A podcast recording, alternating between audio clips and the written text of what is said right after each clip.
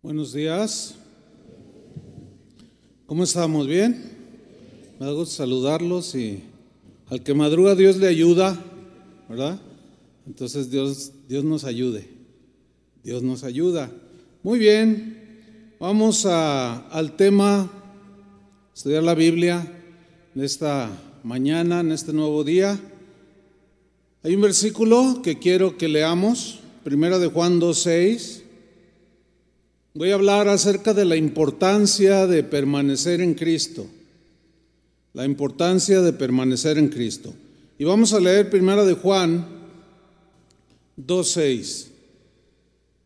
Dice así, el que dice que permanece en Él debe andar como Él anduvo.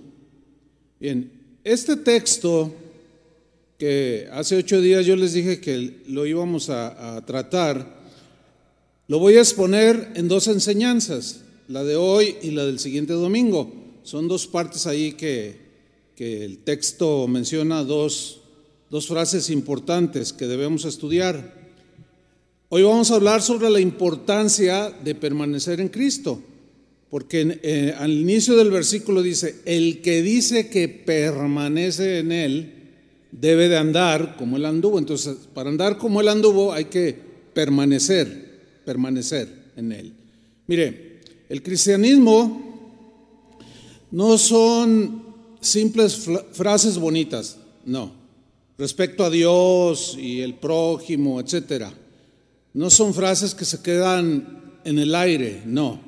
El cristianismo tampoco son conceptos filosóficos, ni teológicos que solamente lo alcancen los iluminados, o sea, poquitos, o sean conceptos que solo alcancen a entender los grandes teólogos. No, no, no, no, no. El cristianismo, sustentado en la Biblia, en la palabra de Dios, nos lleva del conocimiento a la práctica nos lleva del oír al hacer. De otra manera quedaría como una filosofía así muy, pues muy alta, solo para los iluminados, etcétera. No, no, no. El cristianismo en realidad es un estilo de vida totalmente distinto a cómo viven los que no aman a Dios. Es una vida totalmente distinta. El cristianismo son acciones eh, son demostraciones visibles, tangibles hacia Dios y hacia el prójimo. De otra manera, el cristianismo sería una de tantas religiones que, que hay alrededor del mundo, que son, son cientos de religiones. ¿Se acuerdan cuando en una ocasión un joven rico se le acercó a Jesús y le dijo, Señor, ¿qué debo hacer para dar vida eterna? Los mandamientos sabes, pues sí, no mata. Todo esto lo he guardado desde mi juventud, pero te falta una cosa. Vende todo lo que tienes y da a los pobres. Haz esto y vivirás. O sea, hazlo, no solo te quedes en conceptos hacia Dios que pues quién, quién, quién los puede palpar. Pues no mato, no robo. Bueno, se oye bien, pero luego le dices, haz esto y vivirás. O como le dijo en la parábola del samaritano aquel maestro de la ley, ¿se acuerdan? ¿Y quién es mi prójimo? No, pues no sé, pues mira. Y le contó la parábola del samaritano. Y al final le dijo, ¿quién de estos tres crees que fue el prójimo? No, pues el que tuvo misericordia. Y Jesús le dice, haz esto y vivirás. Santiago, el apóstol, este principio que estoy compartiendo con ustedes lo sintetizó magistralmente en su carta, Santiago 1.22, dice, pero, pero, sed hacedores, hacedores de la palabra, y no tan solamente oidores, como ahorita todos aquí estamos siendo solamente oidores. Y como dijo una ancianita que asistía a una congregación, después de que terminó el servicio, el pastor le dice, bueno, hemos terminado, que Dios le bendiga y despide a la ancianita. Y la, ancianita dice, no, no, apenas es la mitad del sermón. ¿Cómo? Dice, ya terminé. No, ahora hay que vivirlo. Así dijo. Sed hacedores de la palabra y no tan solamente, o sea, es bueno oír, por supuesto, pero te quedarías a un 50% si nada más oyes y no haces. Dice, engañándoos a vosotros mismos. Hay mucha gente que está engañada porque nada más oye y dice, ay, qué bonito. Pero luego allá, en su relación con Dios cotidiana o en su relación con su prójimo, híjole, son pandilleros. Es gente mala, gente con doblez. Entonces se engañan a sí mismos. En una ocasión, Jesús enseñando a sus discípulos, se refirió a los fariseos que tenían este rasgo. Sabían mucho, pero no lo vivían. Y en Mateo 23, versículo 3, vean lo que les dijo. Así que a sus discípulos les dice, todo lo que os digan, o sea, refiriéndose a los maestros de la, de la ley, todo lo que os digan que guardéis, o sea, que sea conforme a la ley de Moisés, guardadlo Guardar aquí tiene la idea de obedecer. ¿Sí? Guardadlo y, ¿qué dijo Jesús? Hacedlo. O sea, escúchenlo, pero vívanlo. Mas no hagáis conforme a sus obras, porque ellos dicen y no hacen. Ahí está otra vez. Ellos dicen y no hacen. En la versión al día, la última frase dice, porque no practican lo que predican. En la versión lenguaje sencillo dice, porque enseñan una cosa y hacen otra. Dicen una cosa y hacen otra. Esto significa, eso se llama incongruencia. Los cristianos tenemos que ser congruentes coherentes. Es decir, no solo es creer lo que oímos en la palabra de Dios, sino vivirlo de acuerdo o vivir de acuerdo a lo que decimos creer. Entonces mis acciones tienen que demostrar que yo soy cristiano, que soy hijo de Dios. Jesús dijo, para que vean vuestras buenas obras y glorifiquen a Dios. Entonces tenemos que ser gente coherente, congruente. El apóstol Juan, el apóstol del amor, era un hombre muy coherente, muy congruente con lo que creía y vivía. El apóstol Juan fue muy enfático en señalar que los cristianos sin excepción, debemos de ser precisamente eso, coherentes, congruentes, es decir, viviendo lo que decimos creer. Saben que Mahatma Gandhi, un hombre pues importante en la historia mundial, él cuando emigró de la India hacia Londres, Inglaterra, para estudiar abogacía, él fue hospedado en una casa donde eran cristianos, pero nunca se convirtió. Y una vez le preguntaron, oye, ¿por qué ellos nunca te influenciaron? Eh, porque ellos son cristianos y, ellos nunca te influenciaron con su enseñanza cristiana. Y dijo, no, no, dice, si ellos vivieran lo que dicen, creer, este mundo sería tan distinto. ¿Qué fue lo que vio entonces? Pues todo lo contrario, había incoherencia y nunca se convirtió el hombre por el mal testimonio, por la incoherencia que vio con cristianos con los que estuvo muy cercano. Vamos a ver a Juan, el apóstol, en, sus cartas, eh, cómo él enfatiza una y otra vez las frases el que dice, las frases si decimos. Vamos a ver cinco textos. Primero de Juan 1.6. Aquí Juan está eh, pues enfatizando que debemos de ser coherentes, congruentes, que vivamos lo que creemos. Dice 1 Juan 1.6, si decimos, ahí está el primer, si decimos, o sea, todos decimos, yo digo, tú dices, todos decimos. Si decimos que tenemos comunión con Él, si yo les pregunto, ¿cuántos tienen comunión con Él? Todos decimos que tenemos comunión con Él, ¿sí o no?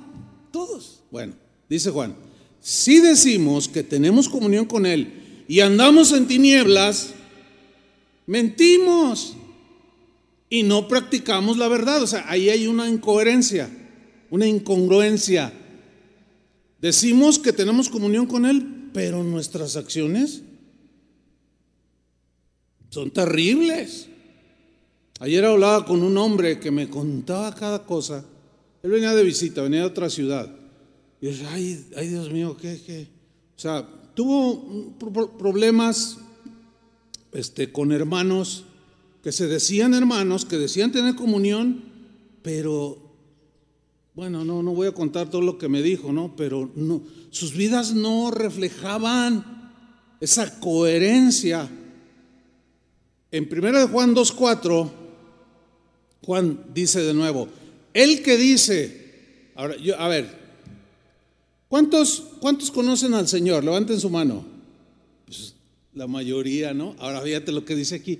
El que dice, yo le conozco, todos dijimos, yo le conozco, y no guarda sus mandamientos, el tal es mentiroso y la verdad no está en él.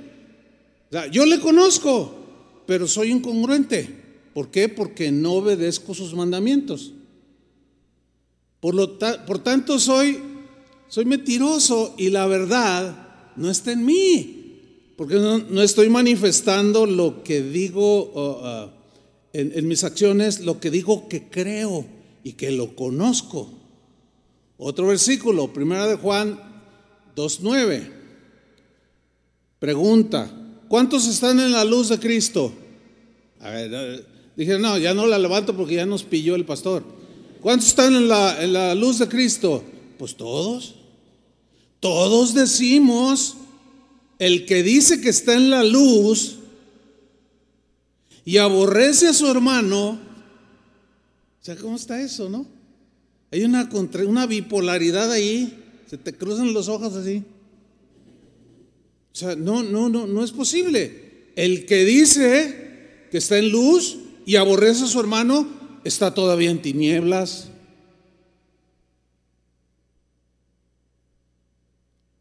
Primero Juan 3, 18. Hijitos míos, dice Juan, no amemos de palabra ni de lengua, sino de hecho y en verdad. Primero Juan 4:20. A ver, ¿cuántos aman a Dios? Este, todos, ¿no? Si alguno dice, yo amo a Dios y aborrece a su hermano, es mentiroso. Es un incongruente, un incoherente. Y se está engañando a sí mismo porque nada más oye pero no hace. Dicho lo anterior, vamos a, nuestro texto que leí al principio, 1 Juan 2.6. El que dice que permanece en Él, ¿cuántos permanecen en Cristo? Todos. Ahora, el que dice que permanece en Él debe demostrarlo. ¿Cómo? Con acciones. Debe andar como Él anduvo. Entonces lo voy a dividir en dos partes, como les dije al principio. El que dice que permanece en Él. Ahora, para fin de andar como Él anduvo, Debe haber de parte nuestra una acción y esta es de permanencia constante en Él. El que tiene que demostrar perseverancia y constancia somos nosotros, no Él. Porque Él no falla, Él dice, yo estoy con ustedes hasta el fin del mundo y Él está con nosotros. Entonces, nosotros si decimos que, andamos como Él andó, si, si decimos, perdón, que permanecemos en Él, debemos de andar como Él anduvo. Ahora, ¿qué implica permanecer en Él? Que es una acción que cada cristiano hace. O sea, Él no, él, él permanece en mi lugar para beneficiarme a mí. No, no, no, no. Él ya es permanente, él, él es coherente, Él no cambia, Él no miente, Él es constante, etc. Pero nosotros no. Ahí es donde nos involucra a nosotros. ¿Qué implica permanecer en Él? Bueno, vamos a estudiar esta palabra, permanecer. Viene de meno, meno es la palabra griega que se traduce por permanecer. Bien, este verbo tiene la idea de quedarse en un solo lugar sin moverse.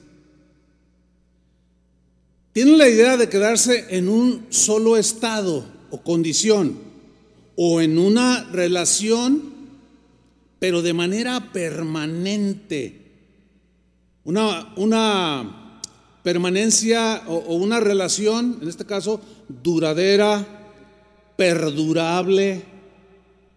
Eso es lo que significa permanecer. También tiene la idea de perseverar. Perseverar.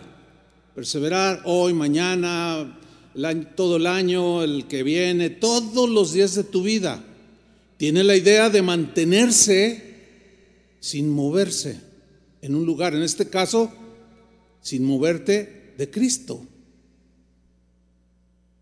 Tiene la idea de quedarse a vivir en un lugar o con una persona de manera indefinida, como el marido que se compromete y la esposa que se compromete a vivir juntos en las buenas y en las malas hasta que la muerte los separe. No todos cumplen eso, pero hay otros que sí lo cumplen. O sea, la promesa que ellos hicieron su vida a través de los años, 30, 40, 50 de casados, fue coherente. Se quedaron a vivir con su esposa con la que le prometieron que hasta que la muerte los separe. ¿Sí? Por consiguiente, permanecer en Cristo no es si yo digo, yo permanezco, no, no, no. Bueno, pues si decimos, ¿verdad? Pero permanecer en, Cristo implica vivir permanentemente con Él. Permanecer en Cristo es mantener una relación constante, perseverante, cotidiana con Él. Permanecer en Cristo, por consiguiente, nos va a llevar a andar como Él anduvo. ¿Sí? Fíjese, Jesús, Jesús mismo insistió sobremanera la importancia de permanecer en Él. Pero repito, esa es una acción que nosotros hacemos, que el Señor nos pide, nos ordena, nos exige que permanecemos por nuestro bien, no para tenernos esclavos, ni mucho menos. No, no, no, no. Él insistió en la importancia de, que nosotros permaneciéramos en Él. Fíjese, en 10 versículos que vamos a leer a continuación, en 10 versículos, Jesús mencionó 11 veces el verbo permanecer. Interesante, ¿no? O sea, si no fuera algo importante, ¿por qué lo mencionó en 10 versículos? Lo mencionó 11 veces. Esto me recuerda a un maestro que tuve que cuando nos enseñaba la Biblia decía y, se repetía algo enfático de parte de Dios. El maestro decía, si Jesús dice algo una vez, es importante, porque es Dios hablándonos, ¿no? Si Dios lo dice dos veces, es muy importante. Si Dios lo dice tres veces, o sea, la misma cosa, es muy importante. Pero luego ya yo le aumenté, porque hasta ahí se quedaba el maestro. Si lo dice cuatro veces, es que es urgente. Si lo dice cinco veces es que es muy urgente. Y si lo dice seis veces es que es sumamente urgente. Y si lo dice siete ya se me acabaron las... Once veces Jesús repite permanecer, el verbo permanecer. Miren, Jesús estaba por ir a la cruz, está con sus discípulos, les está enseñando. Algunos aseguran que el pasaje que vamos a leer se los compartió cuando estaban en el aposento alto, en el aposento donde tuvieron la cena antes de que él fuera a la cruz. Y él les enseñó lo que conocemos nosotros como la parábola de la vid verdadera. ¿Sí? Y es en estos en esta parábola donde Jesús en 10 versículos repitió 11 veces la palabra permanecer. Vamos a verlo. Vamos a, Juan capítulo 15, versículo 1. Voy a leerla en la Biblia al día. Dice así Jesús, yo soy la vid verdadera y mi padre es el labrador. Toda rama, las ramas metafóricamente somos nosotros, ¿ok? Toda rama que en mí no da fruto, el padre que es el que cuida, la, es el labrador, el agricultor, eh, la corta, la poda, no sirve de nada, ¿no? Pero toda rama que da fruto, la poda para que dé más fruto todavía. Versículo 3. Vosotros, les dice a sus discípulos, ya estáis limpios, podados, tratados, están dando fruto. Vosotros ya estáis limpios por la palabra que os he comunicado, que les he dado, dice la reina Valera. Fíjate, ustedes están limpios por la palabra.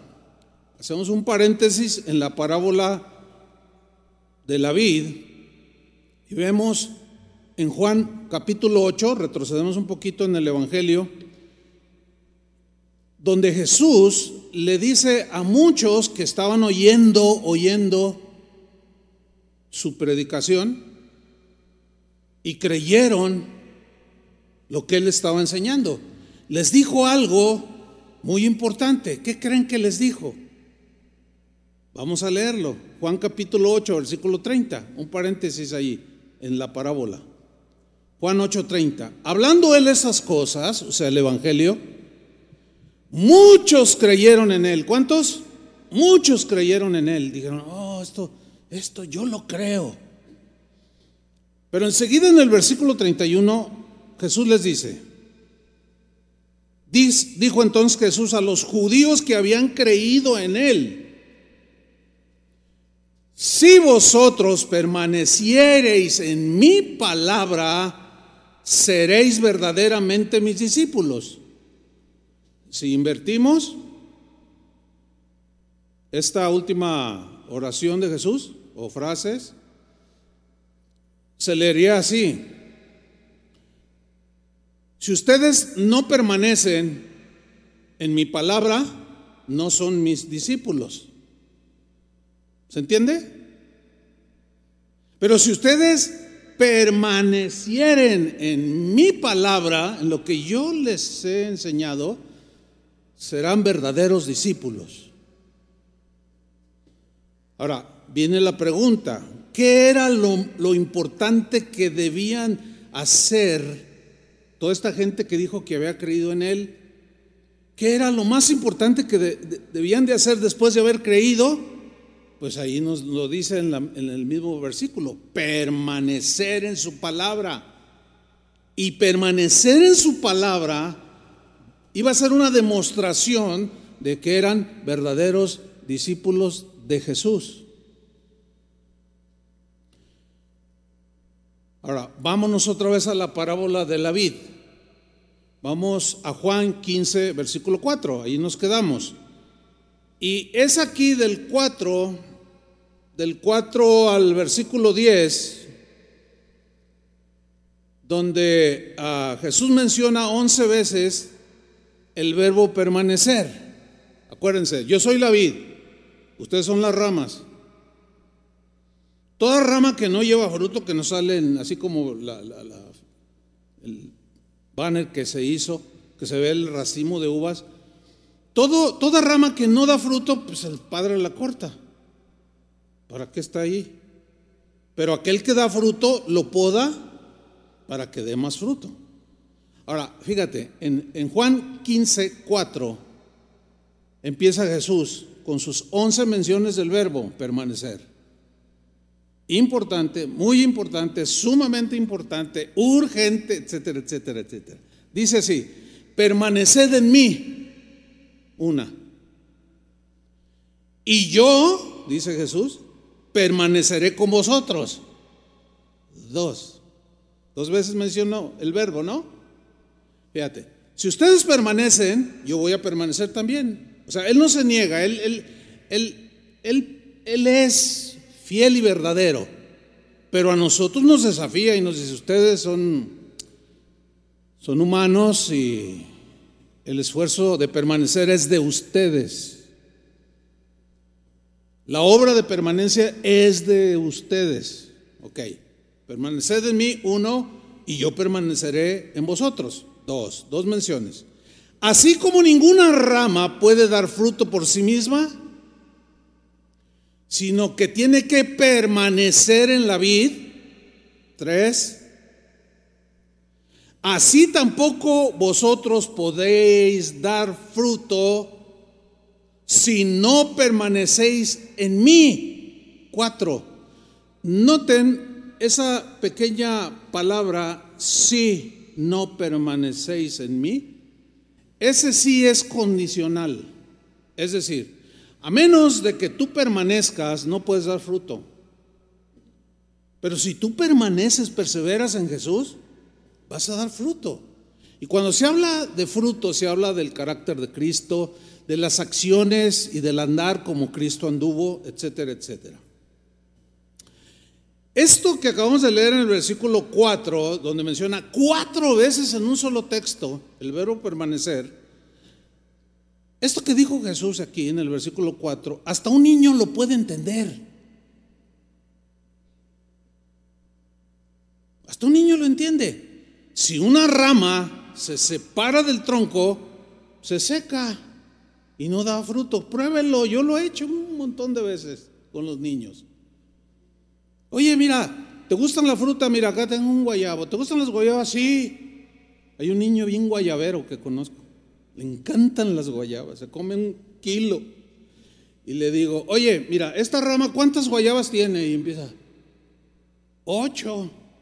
Le digo, oye, ¿y si corto la rama con las guayabas? Dice, no, no, las puras guayabas, dice. Órale. Pues un niño. Le digo, ¿pero por qué? No, dice, para que la rama siga dando.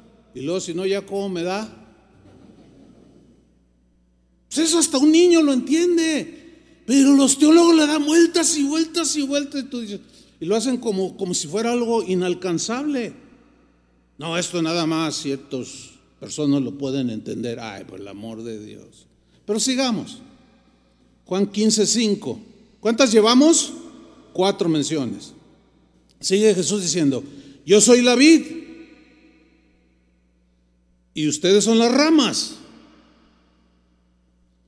El que permanece en mí, ¿cuántas van? Cinco. Como yo en él, serían seis, pero pues, Vamos a ahorrarnos una. Dará mucho fruto. ¿Cuál es la condición de dar mucho fruto? Permanecer en Cristo. Separados de mí no podéis hacer nada. O sea, no se puede dar el fruto que Dios espera que demos. Ya van cinco veces que Jesús habla de la importancia de permanecer, de ser coherentes con lo que decimos que creemos, de vivir lo que oímos. Porque permanecer en Cristo nos da de su vida. Así como, como el tronco de la vid, donde corre la savia, pues nutre las ramas, que finalmente de manera natural, por esa alimentación de esa savia, pues dan, dan el fruto. ¿Sí? Dar fruto hasta el último día de nuestras vidas. Ahora, en el versículo 6, que viene a continuación, llevamos cinco, ¿verdad? Jesús les advierte a sus discípulos en ese entonces y a nosotros en la actualidad de que hay un riesgo real, un riesgo que corremos todos si no permanecemos. Es un riesgo que puede ser fatal si no permanecemos en él. Dice en el versículo 6, el que no permanece en mí, ahí ya van seis. Fíjate, el que no permanece en mí es desechado y se seca. Obvio. Cuando yo escucho a un cristiano decir, no, yo estoy seco, no siento a Dios. Bueno, no es de sentir, ¿verdad? Es de creer. Pero que está ahí, no, yo no sé, que siempre... Algo, algo anda mal. La respuesta es, es que no estás permaneciendo en Cristo. No estás permaneciendo en su palabra. A lo mejor estás odiando a un compañero de trabajo. O a lo mejor un hermano en la congregación. Dices que estás en luz, pero en realidad estás en tinieblas. Y, el que está en tinieblas pues, dice que le, eh, eh, enseguecen las tinieblas. No puedes ver más allá. Por eso Jesús dice, el que no permanece en mí, pues se seca. Y pues el, el agricultor o el labrador, que es el padre, dice, pues lo corta. Dice, así como las ramas que se recogen se arrojan al fuego y se queman.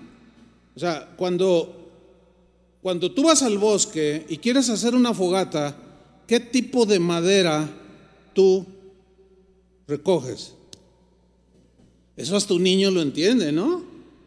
Madera seca, que ya no, ya no tiene vida, no, no, está seca y está buena para hacer una fogata que se quema y ya, desapareció, puras cenizas. Versículo 7. Si permanecéis en mí, ¿cuántos van? ¿Ya? Siete. Si permanecéis en mí, dice, y mis palabras permanecen en vosotros, ¿cuántas van? ¿Ya? Ocho. Fíjate, fíjate este versículo, ¿eh? Si permanecéis en mí y mis palabras permanecen en vosotros, pedid lo que queráis y se os concederá. Yo he escuchado a cristianos que dicen, no, pues yo pido y pido y no recibo nada. No me contesta. De 15 oraciones me contestó dos, dicen. Bueno, es que el, asunto es que está escondido, por decirlo de una manera, el hecho de, del por qué te contesta o no te contesta Dios las oraciones. Porque dice aquí, si permanecéis en mí y mis palabras te gobiernan. Mis palabras te dirigen y mi palabra es mi voluntad para ti. Pero como no permaneces en Él ni en su palabra, pero si pides, no sabes cuál es la voluntad de Dios. Y le pides cosas que yo he escuchado cada oración, inclusive, pastor, ore por mí. Nunca se me olvida de una joven, pastor, ore por mí porque hay un muchacho al que yo amo y pues este, pues yo, yo quiero casarme con él. Y le dije, bueno, pues sí, te, apoyo en oración. Le digo, ¿puedo saber quién es? Y luego se me queda viendo y me dice, pues, pues sí. Y cuando me dice el nombre de quién era, casi me desmayo. Porque era un hombre casado.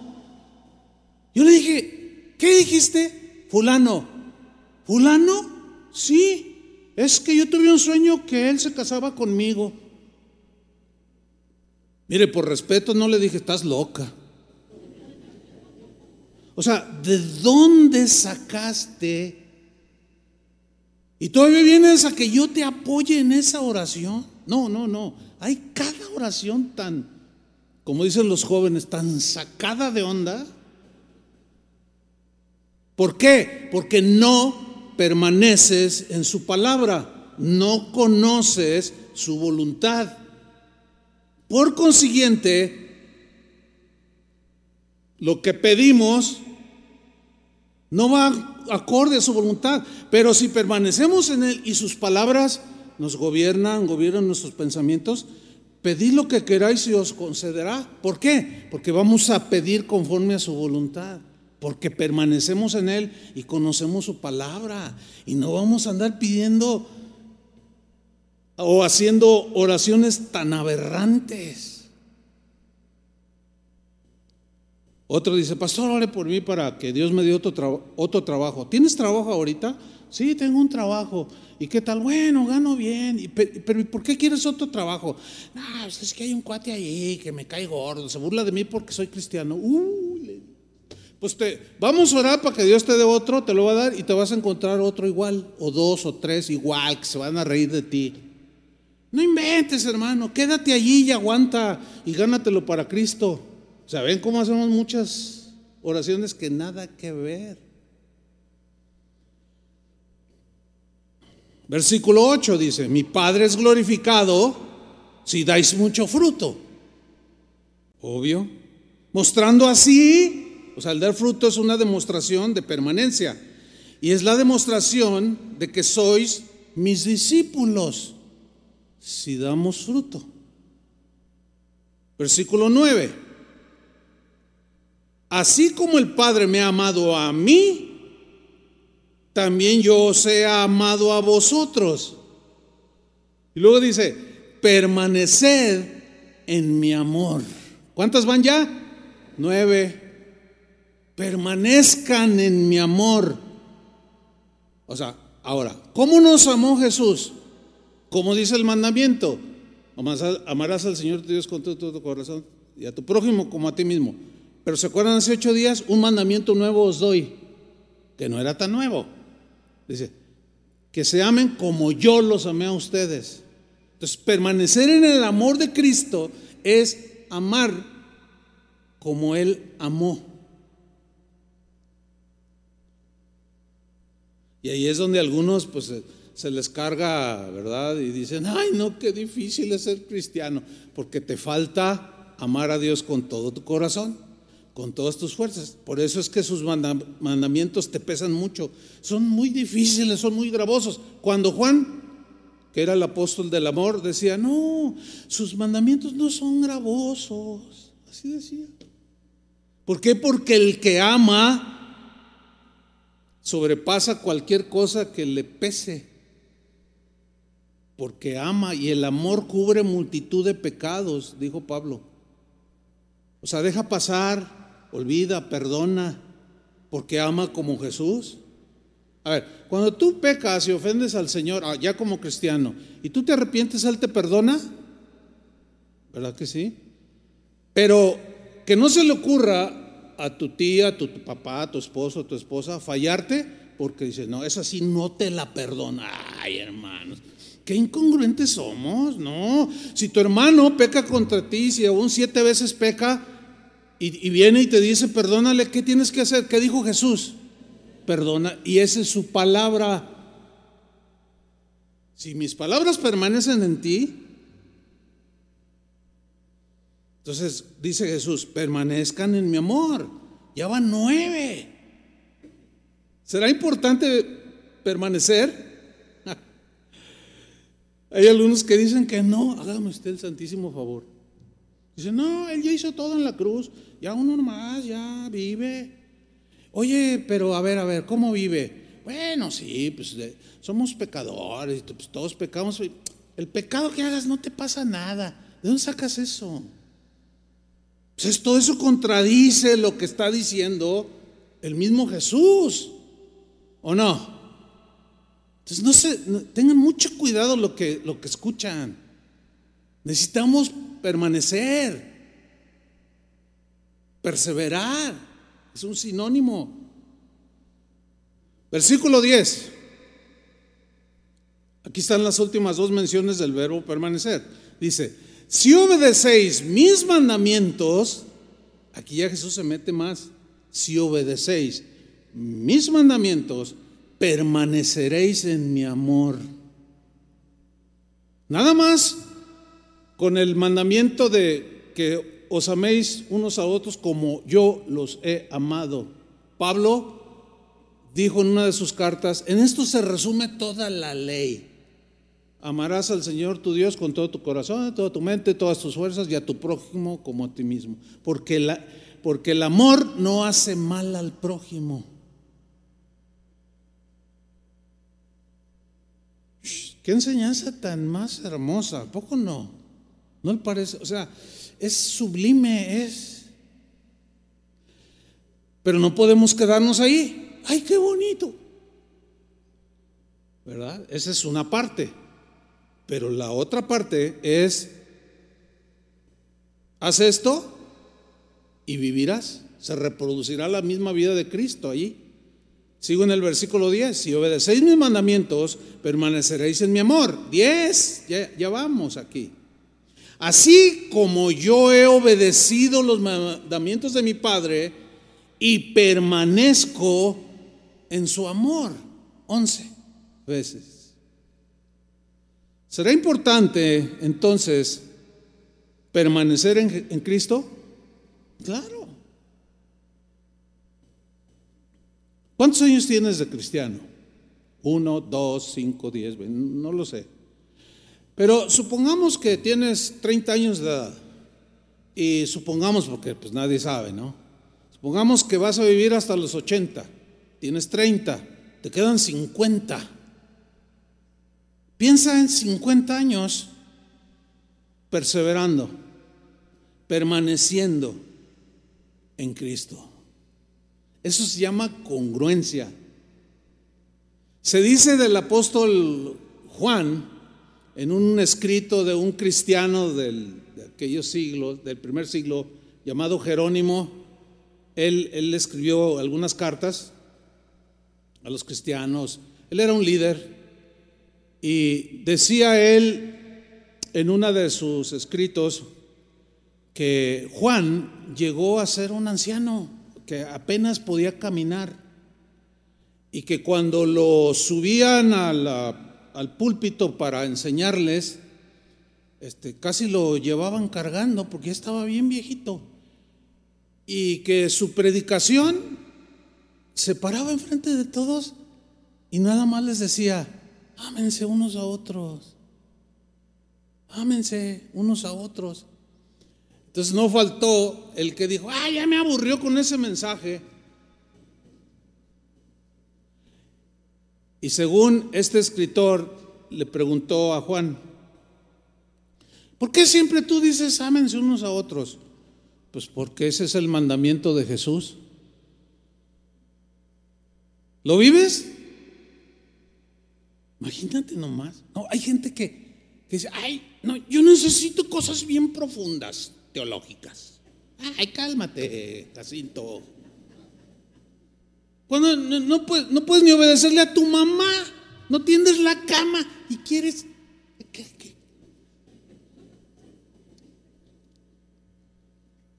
Somos tan ridículos. Y nos perdemos allá porque queremos imitar a lo mejor al, aquel que, admiramos o aquellos que admiramos que, eh, ay, yo quiero ser como él. Es que enseña tan profundo, tan profundo que ni se ve.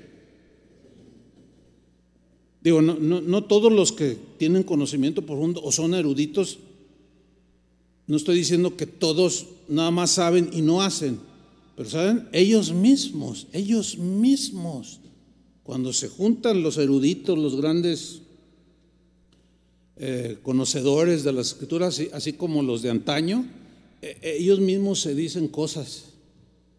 ¿Saben qué? Se me hace que nos estamos perdiendo en tanto, tanta cosa.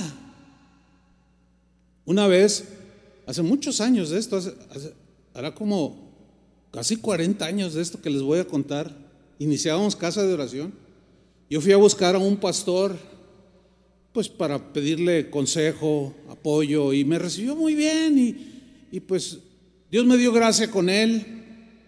Me decía, cuando quieras venir, platicamos.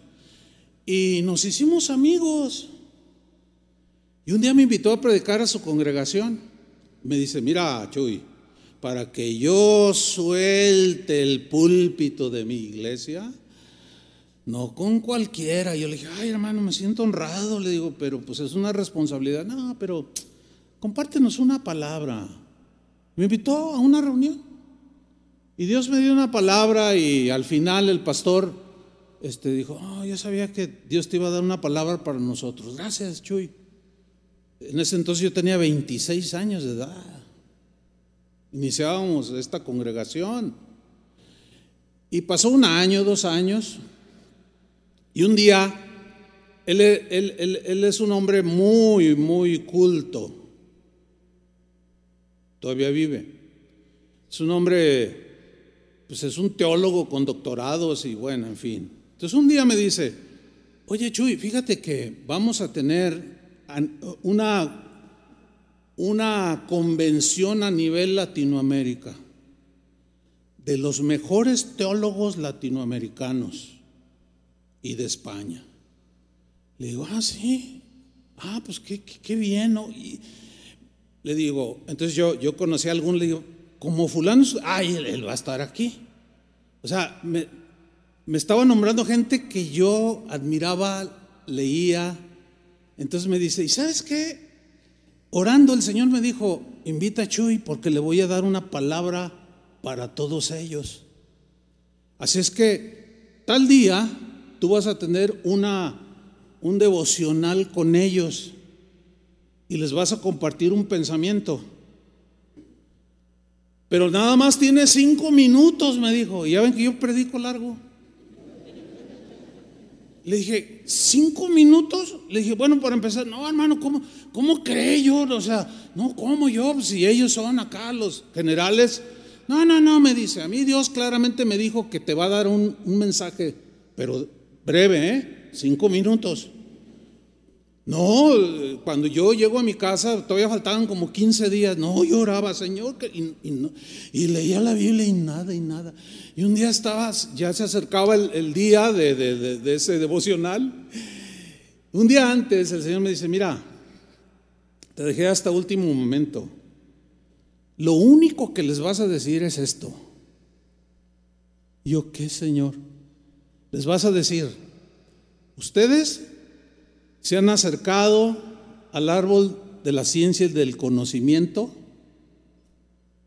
y se han olvidado del árbol de la vida. Yo dije, ¿eso les voy a decir? Señor, ¿cómo les voy a decir eso? No, yo no les digo eso. Se los vas a decir.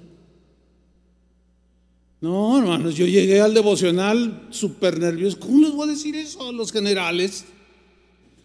O sea, que han comido mucho del árbol del conocimiento y se han olvidado del, árbol de la vida, de lo sencillo del Evangelio, de, de, la vida, de vivir el Evangelio en la acción más sencilla, en el mandamiento más sencillo, y se perdieron en el conocimiento. ¿Cómo les voy a decir?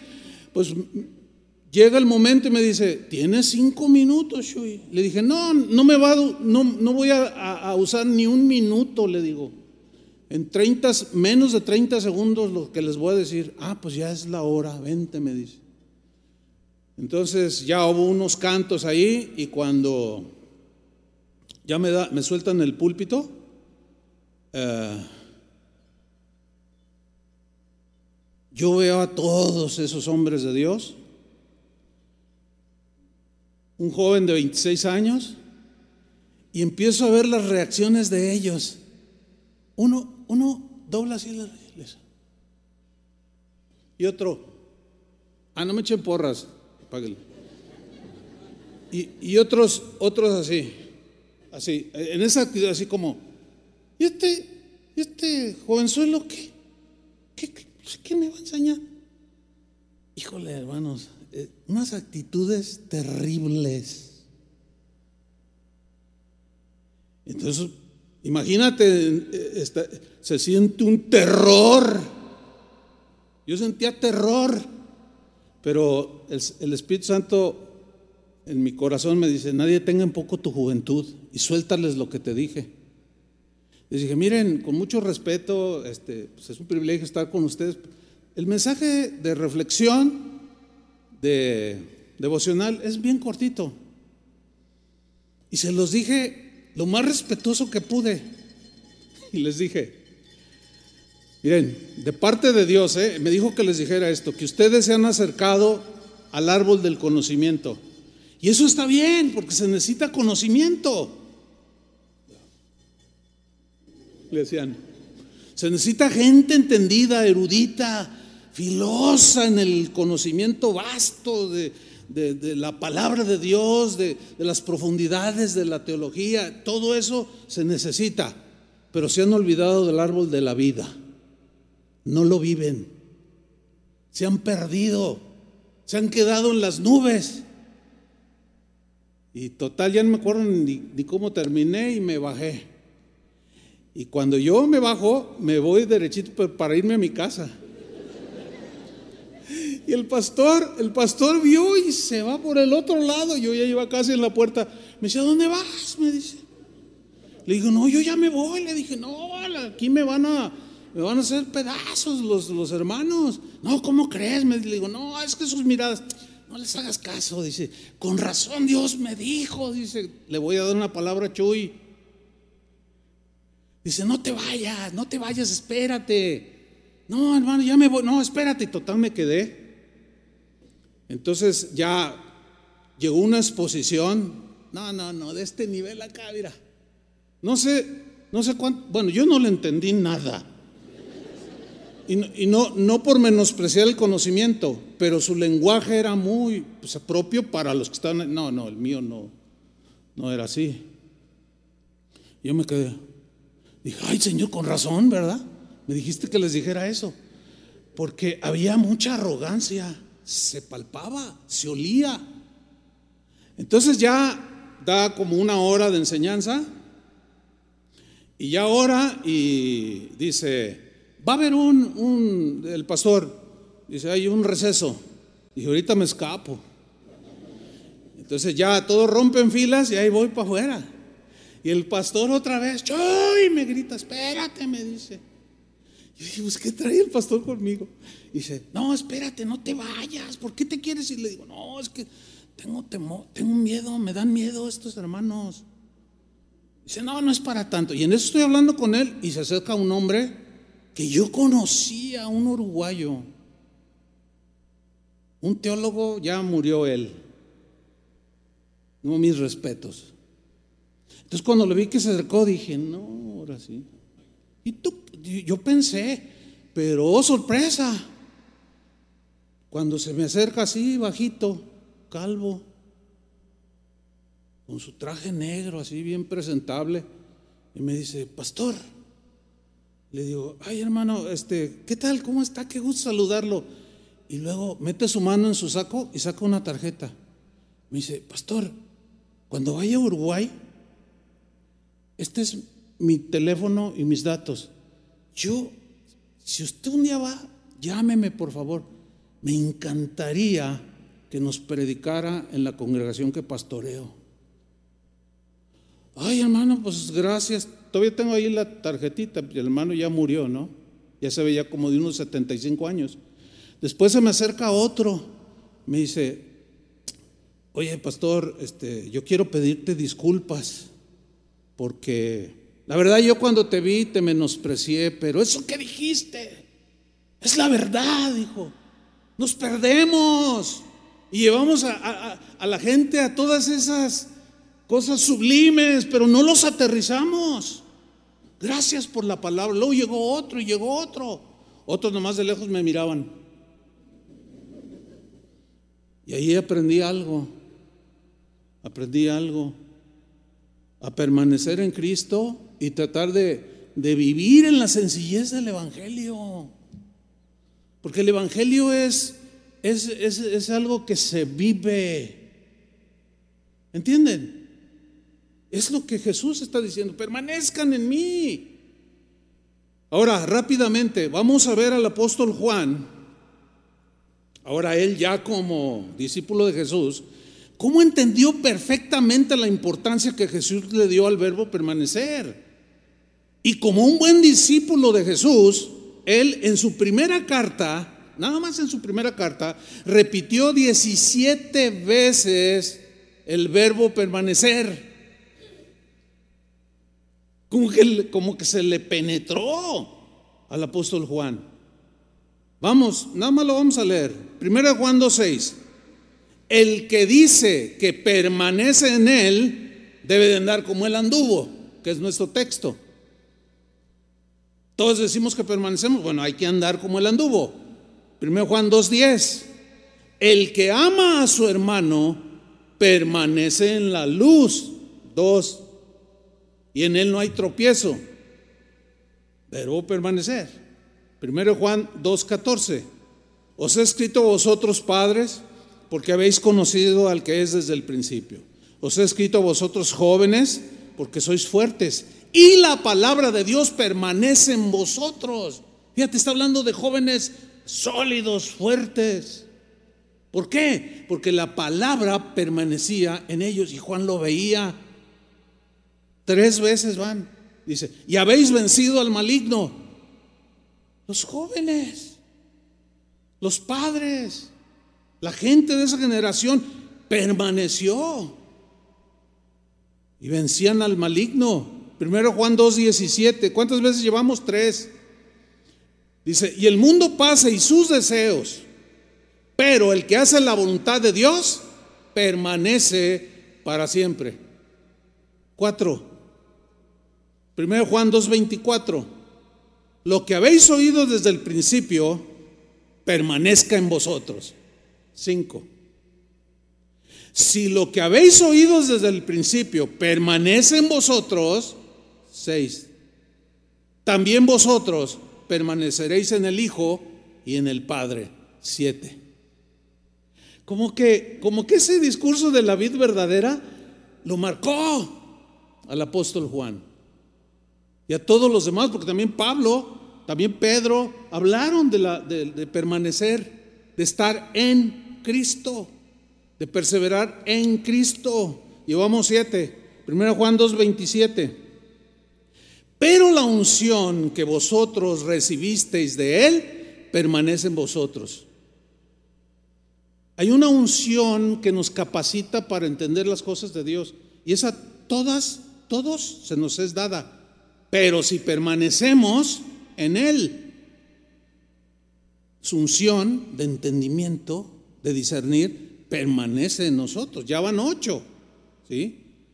Pero la unción que vosotros recibisteis de Él permanece en vosotros. Y no tenéis necesidad de que nadie os enseñe, no, se está refiriendo a, que no aprendamos de un maestro de la Biblia, no, sino a que eh, no, nosotros no debemos desechar, porque también la Biblia habla de que Dios dio pastores, maestros, para que nos enseñen la palabra de Dios. Pero la unción, a fin de cuentas, ese discernimiento que Dios nos ha dado, que la unción tiene diferentes significados, pero aquí es el de discernimiento. Dice, no tiene necesidad que nadie les enseñe. O sea, si tú permaneces en Cristo, cuando tú oyes una doctrina falsa, algo chueco, algo que no está correcto, como tú permaneces en la palabra, permaneces en Él, lo disiernes, lo entiendes. Sigo leyendo. Así como la unción misma os enseña todas las cosas y es verdadera y no es mentira, según ella os ha enseñado lo permanecer en él. Vuelve a enfatizar, ya llevamos nueve. Primero Juan 3:6, todo aquel que permanece en él, diez, no peca. Todo aquel que peca no le ha visto ni le ha conocido. Pongan atención.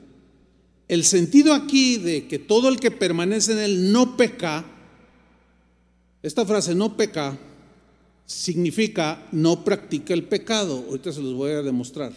O sea, todo aquel que permanece en él no practica el pecado, porque, porque la traducción es, es un poco este, escueta y como que no, no le da todo el sentido.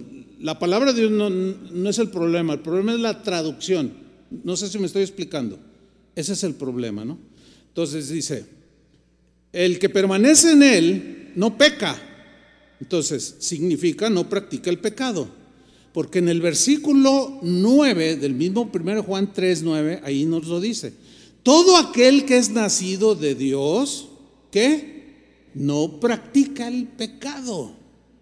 O sea, hay una diferencia en ser un practicante del pecado cotidianamente, así como por otro lado se persevera todos los días, también ellos perseveran en el pecado, ¿sí? permanecen en el pecado cotidiano, como lo pecan, se gozan, se deleitan, no tienen cargo de conciencia, ellos lo hacen y lo hacen y lo hacen. Se refiere a alguien que no es hijo de Dios, obviamente. Todo aquel que nacido de Dios no practica el pecado. Y luego nos dice la razón, porque la simiente de Dios, ¿qué? Permanece en él. Ya llevamos 11. O sea, la naturaleza nueva, somos nuevas criaturas, permanece en nosotros. Ya no practicamos. Dice, porque la simiente de él, de Dios, permanece en él y no puede pecar. Otra versión dice, no puede vivir practicando el pecado, porque es nacido de Dios. Mira, si tú has nacido de Dios, ya no puedes vivir practicando el pecado sin cargo de conciencia. Algunos cristianos se confunden, porque el hecho de ser cristiano no significa que, que ya nunca jamás vamos a pecar, ¿no? Pues no hay nadie perfecto. Pero algunos cristianos se confunden cuando, o sea, son de corazón sincero, pero luego de pronto se les sale una mentira o hacen algo. Entonces se sienten mal. No, no, yo ya le fallé al Señor. Ya no tengo remedio. Mira, el hecho de que te duela por haberle fallado al Señor es una señal excelente de que eres hijo de Dios. ¿Por qué? Porque te duele. ¿Antes te dolía? Pues no. Pero ahora te duele, ahora lloras, ahora te sientes triste, te desanimas porque, ay, otra vez le volvía a decir, se me salió esta palabrota, ay Señor, ¿hasta cuándo? Señor, ayúdame. Se me hace que ya no sirvo para nada en tu obra. Se me hace que, y el Señor te dice, hey, cálmate, no, no. Por eso es bueno conocer esto. Entonces, fíjate, el cristiano, por su imperfección, puede eventualmente pecar. ¿Me están siguiendo? Todos fallamos pero ya no vive practicando el pecado. Esto es muy distinto. Ahora, ¿y qué cuando un cristiano peca? ¿Y qué si un cristiano peca? Bueno, el mismo Juan nos lo explica. Primero Juan 2.1. Hijitos míos. Ahí son los padres, los abuelos, los, todos los cristianos. Hijitos míos, estas cosas os escribo para que no pequéis. No es la voluntad de Dios que pequemos. Hay que permanecer en Él para eh, este, vivir como Él vivió, hacer lo que Él hizo. Pero miren, les escribo eso para que no pequéis. Y luego añade, y si alguno hubiere pecado, ese, eh, esa palabra hubiere habla de algo eventual, no cotidiano de práctica, sino algo que es con lo cual te enfrentaste, pudo ser una tentación y caíste. Algo eventual. Y si alguno hubiere pecado, dice Juan, abogado tenemos para con el Padre, a Jesucristo el justo. Y luego más adelante dice, si confesamos nuestros pecados, ya como cristianos, ¿eh? Él es fiel y justo para perdonarnos y limpiarnos de toda maldad. Yo quiero que le den un aplauso al Señor, de alabanza, de gratitud.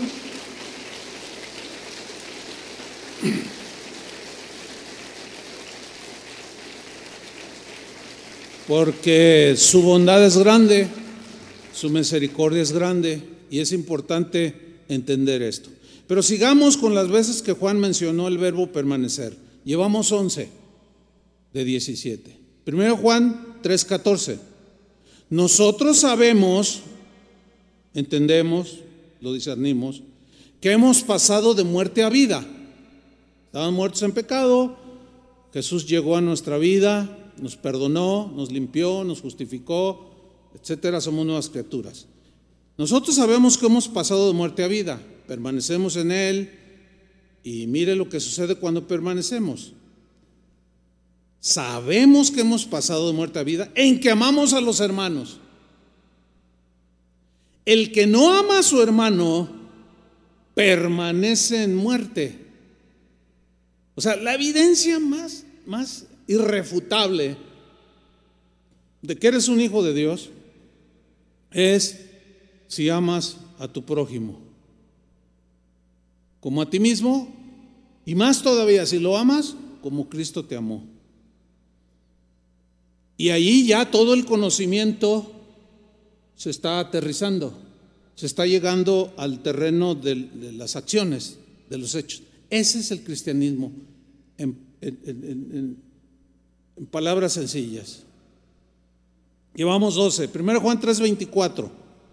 El que guarda sus mandamientos permanece en Dios y Dios en él. ¿Cuántos van? 13. Y en esto sabemos que Él permanece en nosotros. 14.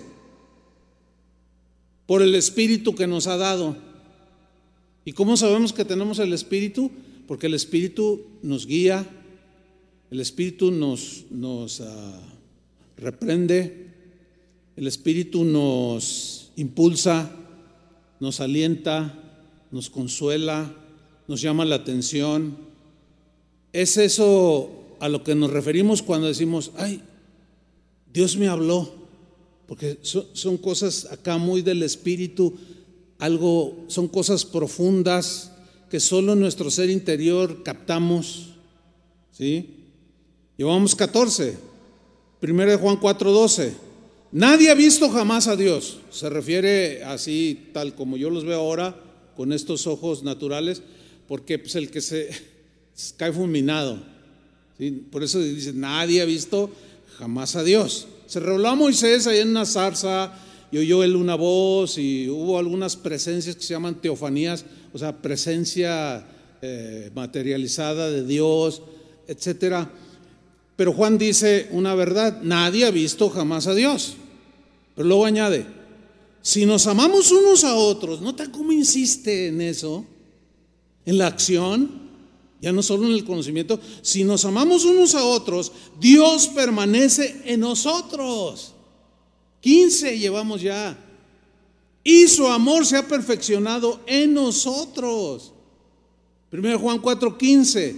Todo aquel que confiese que Jesús es el Hijo de Dios, Dios permanece en él y él en Dios. Ahí son dos. Puse 16. Nos ahorramos una. Y finalmente, 1 Juan 4, 16. Y nosotros, fíjate cómo termina su carta, hemos conocido. Ahí habla de conocimiento. ¿Sí? Hemos conocido y creído. Fe en Dios. Hemos conocido y creído el amor que Dios tiene para con nosotros. Dios es amor. No solo dijo que nos amaba, sino accionó ese amor y mandó a su Hijo a morir por nosotros. Nosotros hemos conocido y creído el amor que Dios tiene para con nosotros. Dios es amor, dice. Y el que permanece en amor, permanece en Dios. Y Dios en él. Eso es el cristianismo, hermanos. No necesitamos profundo conocimiento. No estoy diciendo que no, estudien. Hay que estudiar. Yo estudio mucho, leo muchísimo. Usted no se imagina. Hay muchas cosas que, son, son sublimes. Que a veces hay cosas que yo no comparto a nivel congregación, quizá porque no es el tiempo, pero a veces eh, de manera personal hablo con pastores y luego hacen preguntas o yo les hago preguntas y de pronto salen temas, temas este, profundos y cuando lo saco u otro, otro pastor saca sus cosas profundas que ha entendido y conocido de Dios, a veces yo me quedo así, o cuando escucho algo de alguien que tiene un profundo conocimiento, digo, wow, ¿qué, qué? tiene una unción, tiene un discernimiento, qué manera de entenderlo y de explicarlo. Pero luego veo la vida de esa persona y conozco gente que tiene profundo conocimiento, pero tiene una vida tan sencilla en su vida cotidiana como cristiano, que ama a su esposa, ama a sus hijos, es paciente.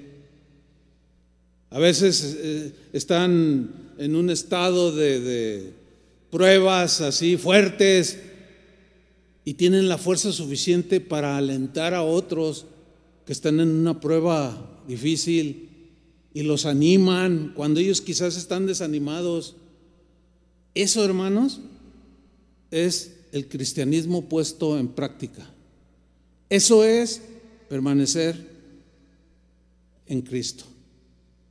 Porque nos lleva a andar como Él anduvo. Dele otro aplauso al Señor. Amén. Gracias, Señor. Pónganse de pie, por favor. Oremos dándole gracias a Él. Oremos pidiéndole al Señor que nos dé la gracia de vivir, de vivir lo que creemos. Que nos conceda por su gracia, que nos ayude a ser congruentes, a ser coherentes. Y, que no se porque la coherencia lleva, puede acercar a otros a Cristo, pero la incoherencia puede alejar a los demás de Cristo y ser tropezadero, como lo fueron esos cristianos que no, no se sabe quiénes fueron, con Mahatma Gandhi. Oremos. Señor, te damos muchas gracias por tu palabra, Señor, que es viva y es eficaz y que es una es como una espada de dos filos y penetra hasta lo más profundo pero tu palabra a la vez que es profunda, es sencilla, es vivible, se puede experimentar, se puede tener una experiencia. Cada vez que nosotros llevamos a la acción nuestra fe, lo que decimos que creemos, experimentamos muchas cosas que a veces no sabemos definirlas, pero cuando obedecemos tu palabra, y anhelamos y perseveramos en ella, vienen tantas bendiciones espirituales que a veces no, no nos cuesta trabajo definirlas y sentimos una paz que sobrepasa todo entendimiento. Y esto es porque viene la aprobación de parte tuya, Señor. La aprobación de que estamos permaneciendo en tu amor, estamos permaneciendo en Jesús. Y que queremos andar como Él anduvo. Ayúdanos, Señor. Gracias por perdonar todos nuestros pecados, limpiarnos de toda maldad. Y aún siendo lavados, perdonados, limpiados, levantados a una nueva vida, seguimos equivocándonos, seguimos fallando. Perdónanos, Señor, porque tu palabra lo dice, que el que permanece en ti ya no puede practicar el pecado. Y ya no practicamos, Señor, pero a veces pecamos. Pero tenemos un abogado, a Jesucristo. Gracias Jesús, porque así como intercediste por Pedro delante del Padre, cuando te negó tres veces, así intercedes por nosotros. Y cómo lo levantaste, lo limpiaste, lo perdonaste y lo transformaste en su carácter. Y la santidad cada vez se fue perfeccionando porque permanecía en tu amor. Concédenos, Señor, esa gracia. Nosotros, en el nombre de Jesús y con la gracia que nos es dada, permaneceremos en tu palabra, en tu amor y permaneceremos hasta el último día de nuestra vida, permaneceremos en Cristo. Amén.